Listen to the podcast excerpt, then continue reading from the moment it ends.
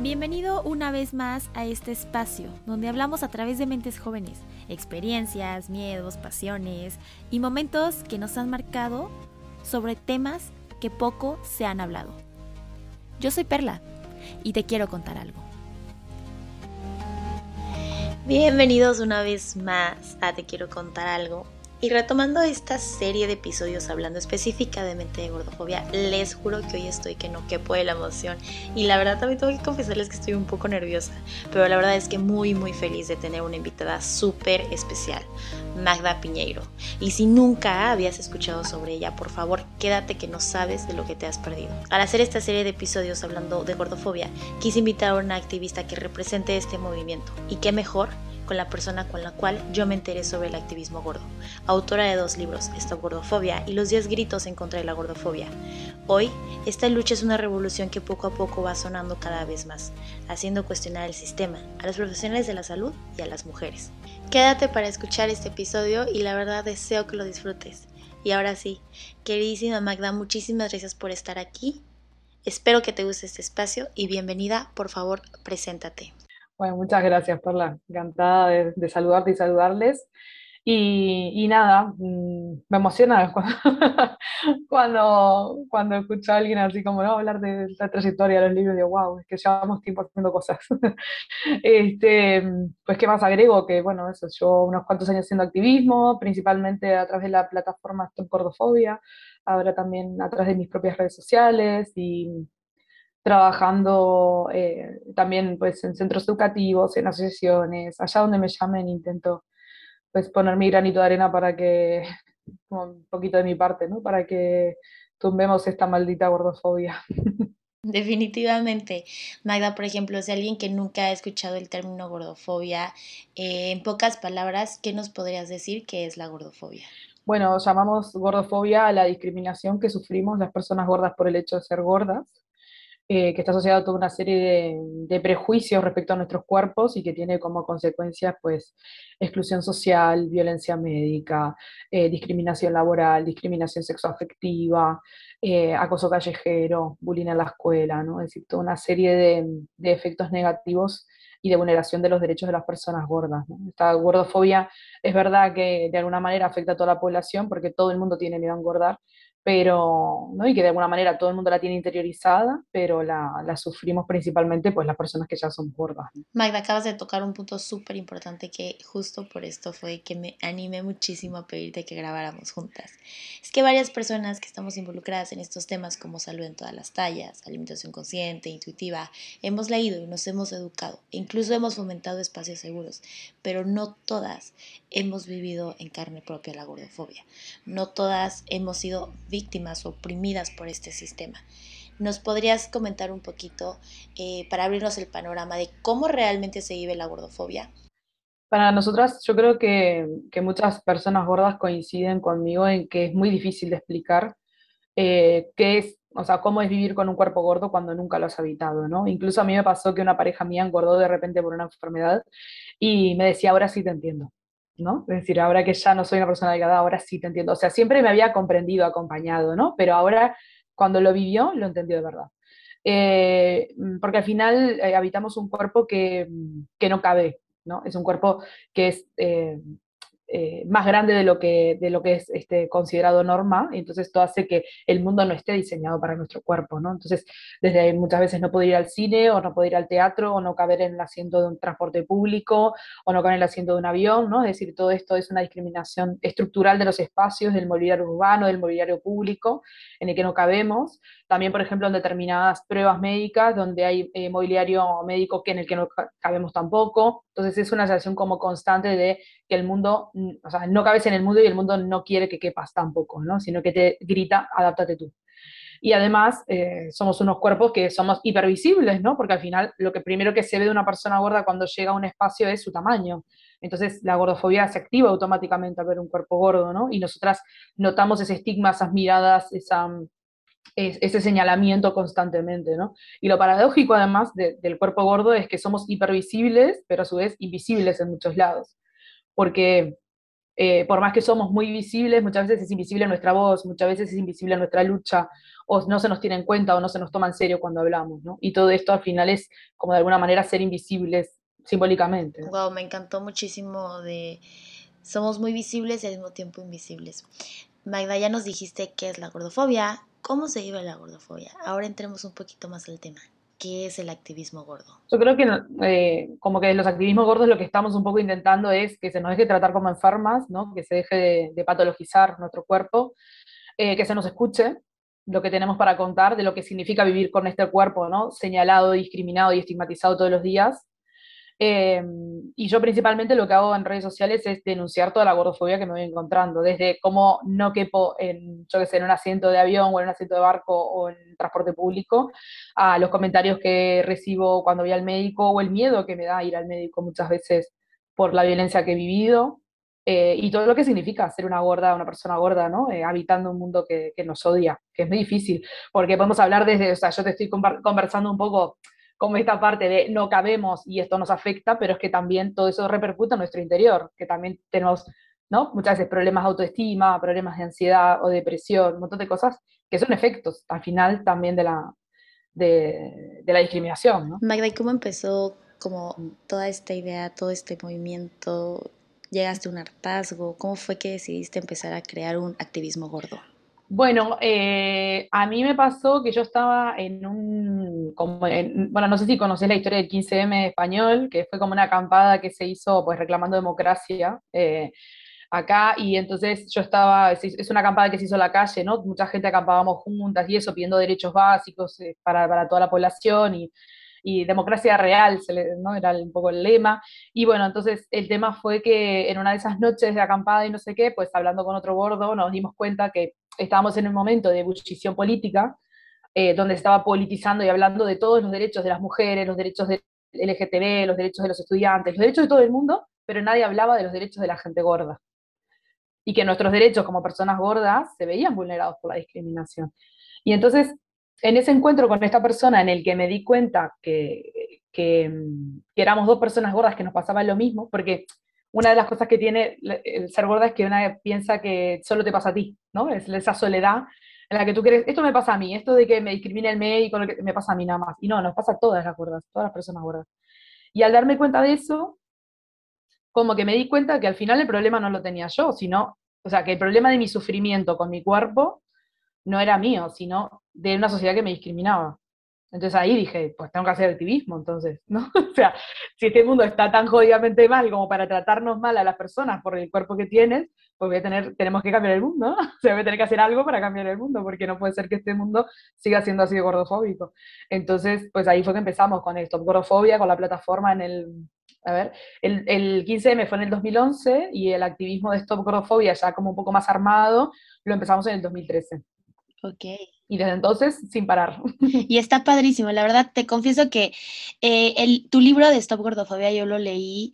Creo que fue de los primeros, primeros libros que leí cuando empecé como que a cambiar el paradigma como nutrióloga, ¿no?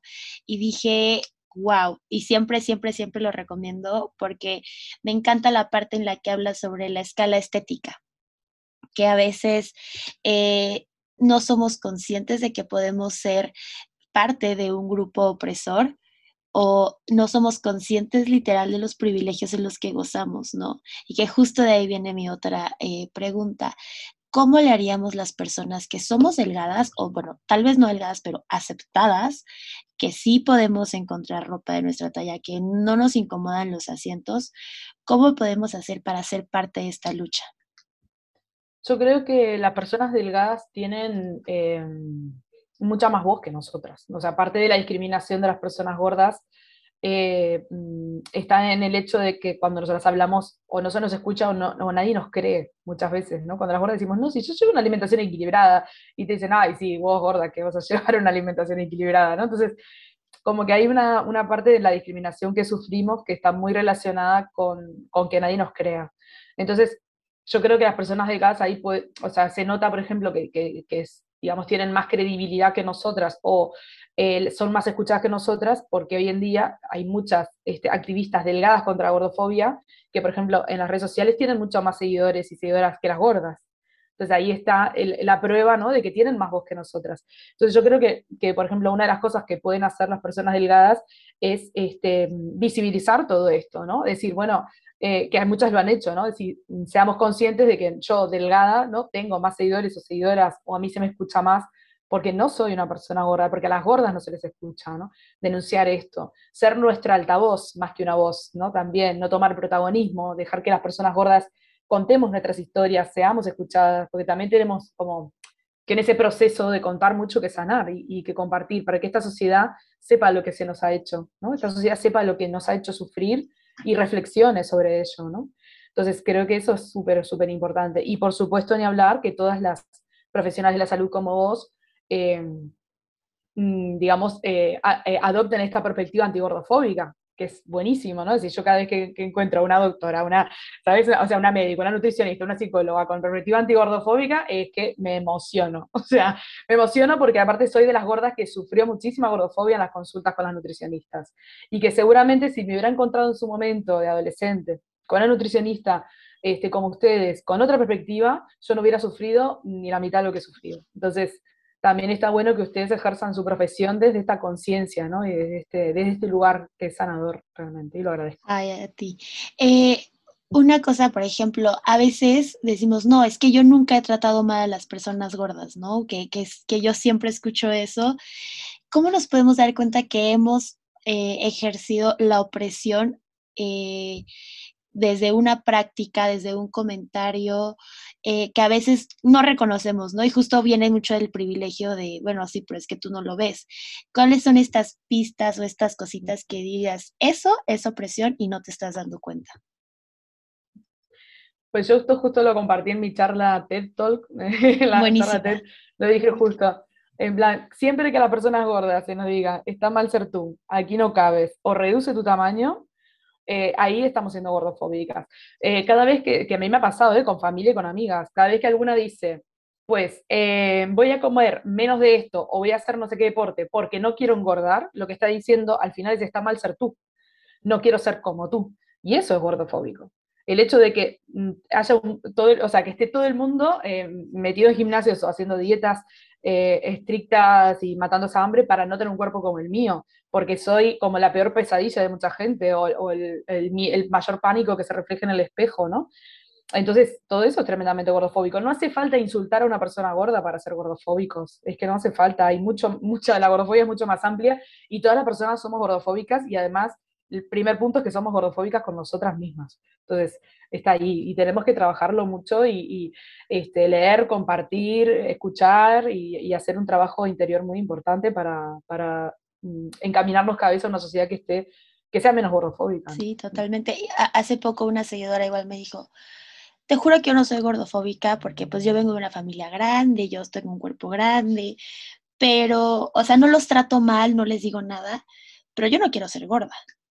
Y, y de ahí ven, ah, justo era la pregunta, porque digo, a veces decimos, es que yo no los insulto, pero el miedo a engordar creo que es algo que tenemos eh, que cuestionarnos totalmente. Me encanta en tu libro también, y para dejarlos picados para que lo, que lo vayan a leer, hay una parte en la que explicas que exactamente eh, existen los cuerpos gordos, pero la gordura puede ser un riesgo, más no es, quiere decir que es un cuerpo enfermo. ¿Nos quisieras explicar un poco por qué la gordura sí es un riesgo? Bueno, es una cuestión que siempre está en debate, eh, o sea, como que hace tiempo ya se habla de que la gordura no es una enfermedad, esto sí que está bastante claro, pero que puede ser un factor de riesgo para la salud, ¿no? Em, como una condición del cuerpo mismo, como cualquier otra, como tener, yo que sé, la piel muy blanca puede ser un factor de riesgo para tener cáncer de piel, ¿no? Un poco es eso lo que se habla.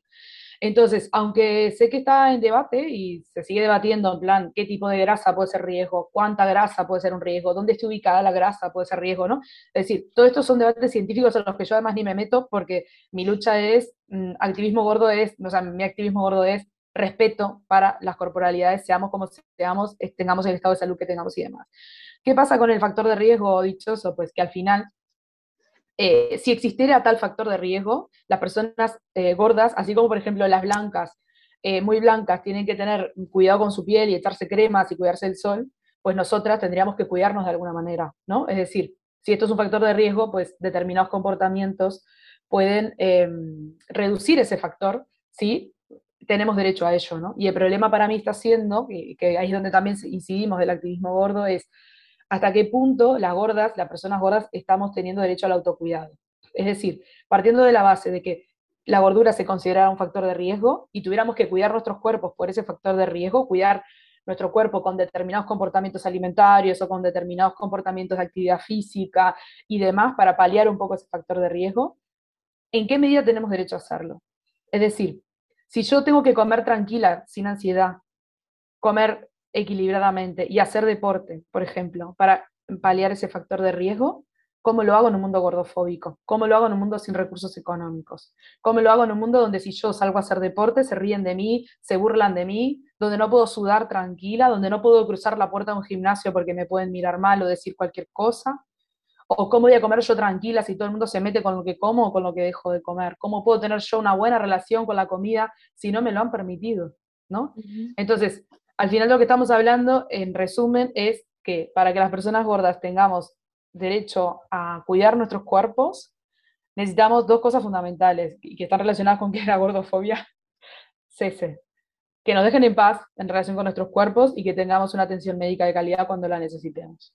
Sí, y justo una de las premisas de la lucha es justo esto, no es que no te, no te importa realmente mi salud, sino a las personas blancas les estuvieras diciendo no te broncees, o bueno, por ejemplo, estas personas que se someten a, tantas, a tantas cosas por, por la belleza, que también, ¿qué es la belleza? Este, que realmente no te importa mi salud, por ejemplo, lo que decías. Creemos que ay sí, pero la gente blanca no puede cambiar su tono de color, porque seguimos creyendo que la gente gorda puede dejar de ser gorda, ¿no? Y que viene una, una pregunta aquí de, ¿se puede dejar de ser gordo? no, no voluntariamente, por lo menos. y si te sometes y si te sometes a una dieta, ya vimos que las que, que estas dietas pues realmente no funcionan. Claro, el tema es que eh, hay muchos motivos por los que una persona puede ser gorda o flaca, ¿no? Es decir, y muchas veces hay contextos, por ejemplo, como lo vivimos hace poco con la pandemia, por lo menos en España, que, eh, que estuvimos un montón de tiempo encerrados, ¿no? Mm, pasó esto de que mucha gente engordaba porque, claro, estabas teniendo una vida quieta cuando a lo mejor estás acostumbrado a tener una vida más activa.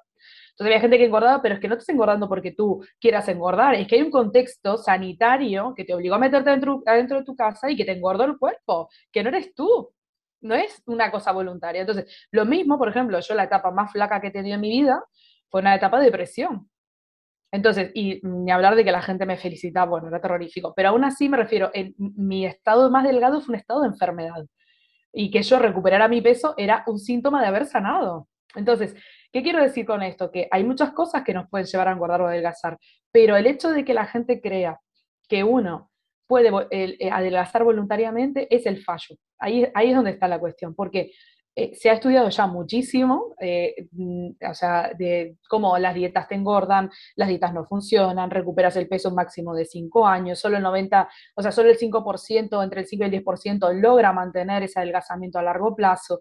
Muchas veces las dietas generan trastornos de la conducta alimentaria, es decir, no tenemos el, o sea, lamento comunicarlo, pero el ser humano no tiene el poder de cambiar su cuerpo como le dé la gana siempre. Esto no sucede, no es así fácil, es un mito. Y bueno, los cuerpos gordos además han existido siempre en todas las sociedades a lo largo de toda la historia.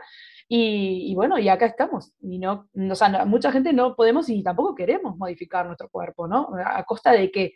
De pasar por un quirófano con las consecuencias que sabemos que están teniendo ese tipo de operaciones, además que se está denunciando ya, ¿no? Las consecuencias negativas que están teniendo las cirugías bariátricas y este tipo de cosas.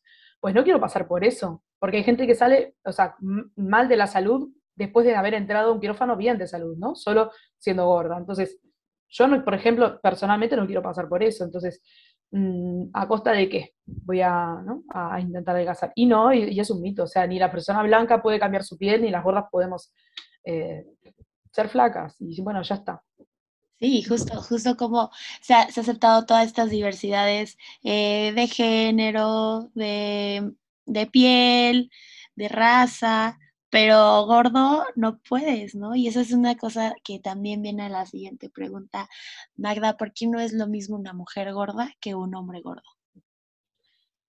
Porque está cruzado ahí el género con, la gordura, ¿no? Es decir, ahí cruza y, y, genera una discriminación específica. Yo siempre digo una cosa que para mí es importante, que es que tenemos que entender que todas las personas gordas sufrimos gordofobia, más allá del género que tengas. Pero es verdad que cuando se cruza con otras opresiones genera cosas específicas, ¿no? Es decir, obviamente no es lo mismo ser una mujer gorda que un hombre gordo, pero tampoco una mujer gorda blanca que una mujer gorda negra, ¿no? Es decir, como se atraviesa el racismo, se atraviesa la homofobia, si es lesbiana, ¿no? O, o bisexual y demás. Entonces, cada, cada, opresión que se cruce va a ser distinto. En el caso de mujer gorda y hombre gordo, pues también es distinto, porque para que un hombre gordo sea discriminado, por ejemplo, tiene que ser, tener mucho más peso del que tiene una mujer. Una mujer sale de la 90, 60, 90 y automáticamente es gorda y le cae el peso de la gordofobia encima, ¿no?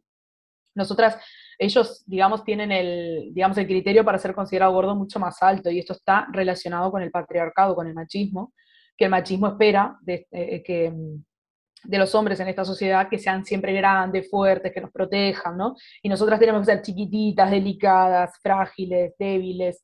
Y claro, una gorda es de todo menos frágil y débil. Entonces rompe con todo, con, el patriarcado. Como siempre digo, nos salimos por las costuras real, ¿no? Es decir, rompemos el molde. Entonces, claro, mm, una gorda es una mujer que no es del patriarcado al final, ¿no? Porque no es ni chiquitita, ni frágil, ni delicada, ni necesita un hombre que le defienda.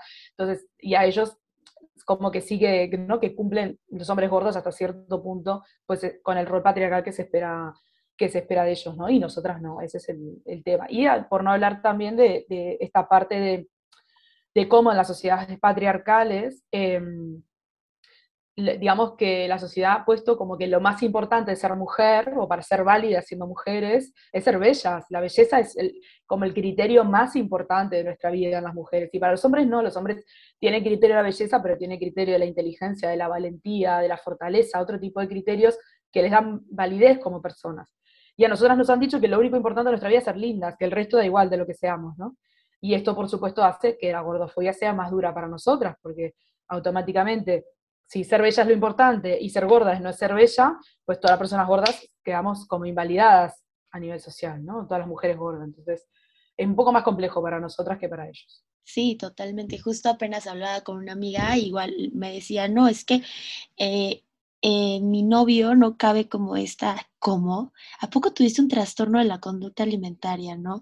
O este, y le digo, a mi expareja igual era algo totalmente lejano a su realidad, decir, ¿cómo? ¿La gente deja de comer? Entonces digo, wow, ¿cómo es el sistema que desconocen esta realidad que nosotras vivimos porque ellos nunca se les ha señalado o, eh, por su cuerpo y justo lo que dices, ¿no? O sea, asocian... Eh, sistemáticamente un cuerpo grande de hombre como un cuerpo que protege a una mujer, ¿no? Y que venimos desde un sistema machista totalmente. Y que también hay una parte que también me encanta, yo platicando de tu libro, pero una que este término de gordibuenas, ¿no? Que es de que, bueno, trataron de aceptar, y obviamente lo digo entre comillas, las, los cuerpos diferentes, pero sale este término de gordibuenas. Pero como dices tú, no se trata de hacer más grande el estándar, sino de romperlo, ¿no? Eh, ¿Qué nos dirías en esta parte de mujeres que no se sienten incluidas, pero este término de gordibuenas, por así decirlo, las trata de incluir? A mí lo que me pasó con ese término es que cuando empezamos con el activismo gordo, estábamos hablando de, la aceptación de los cuerpos gordos y de repente el gordibuena aparece como un, estas gordas, dentro de todas las gordas hay un grupo de gordas que sí son aceptadas porque tienen unos criterios de belleza que cumplen, ¿no? Realmente la gordibuena hablaba de una chica joven, con dinero para comprarse ropa y con buen gusto para la ropa, maquillada, ¿no? Este, con un cuerpo proporcionado, simpática, que saca partido, generalmente blanca, occidental. Entonces, claro, era una gordura no muy gorda, sino una gordura media o baja, ¿no? Entonces era una persona que se salía un poquito del canon, pero no terminaba de romperlo del todo, ¿no? Es decir, de alguna manera se agrandó esa norma patriarcal de la mujer gorda para incluir a las gordibuenas. Pero de ese gordibuenas quedábamos un montón afuera. ¿qué pasa con las que no somos gordibuenas? Yo me sentí doblemente discriminada, ya no solo por ser gorda, sino por no ser gordibuena. De repente las propias gordas nos estábamos excluyendo unas a otras. Para mí no tenía ningún sentido, ¿no?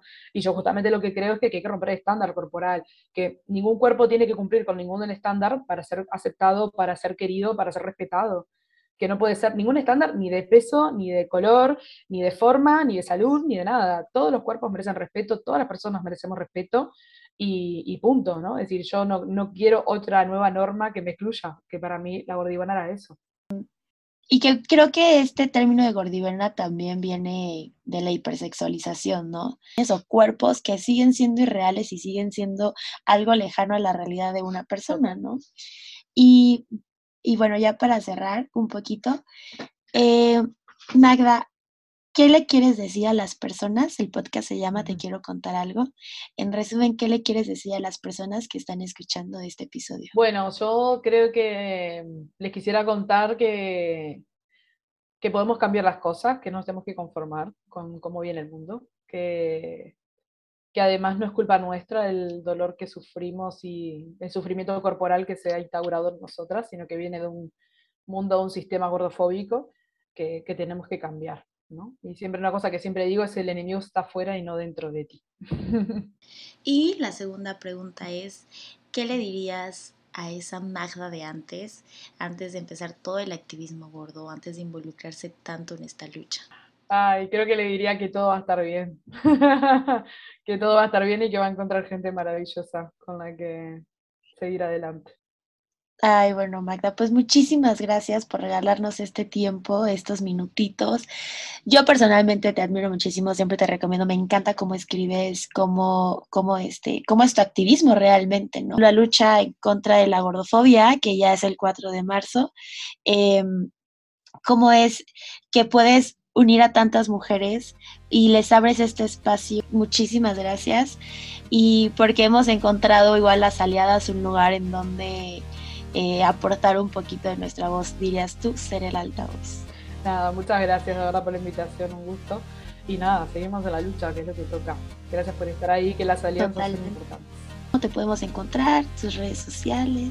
Bueno, yo ahora mismo estoy en Instagram nada más, como la Magducci y bueno, y en Facebook estoy como Magda Piñeiro, aunque lo tengo un poco apartado esto. Pero bueno, y luego en las plataformas de Stop Gordofobia, por supuesto, que está en Facebook, Instagram y en Twitter. Ahí estamos Perfecto. dando el callo por todos lados ahí. Sí, sí, sí. no, y qué importante es, es tener estas voces. Muchísimas gracias, Magda. Gracias a ti,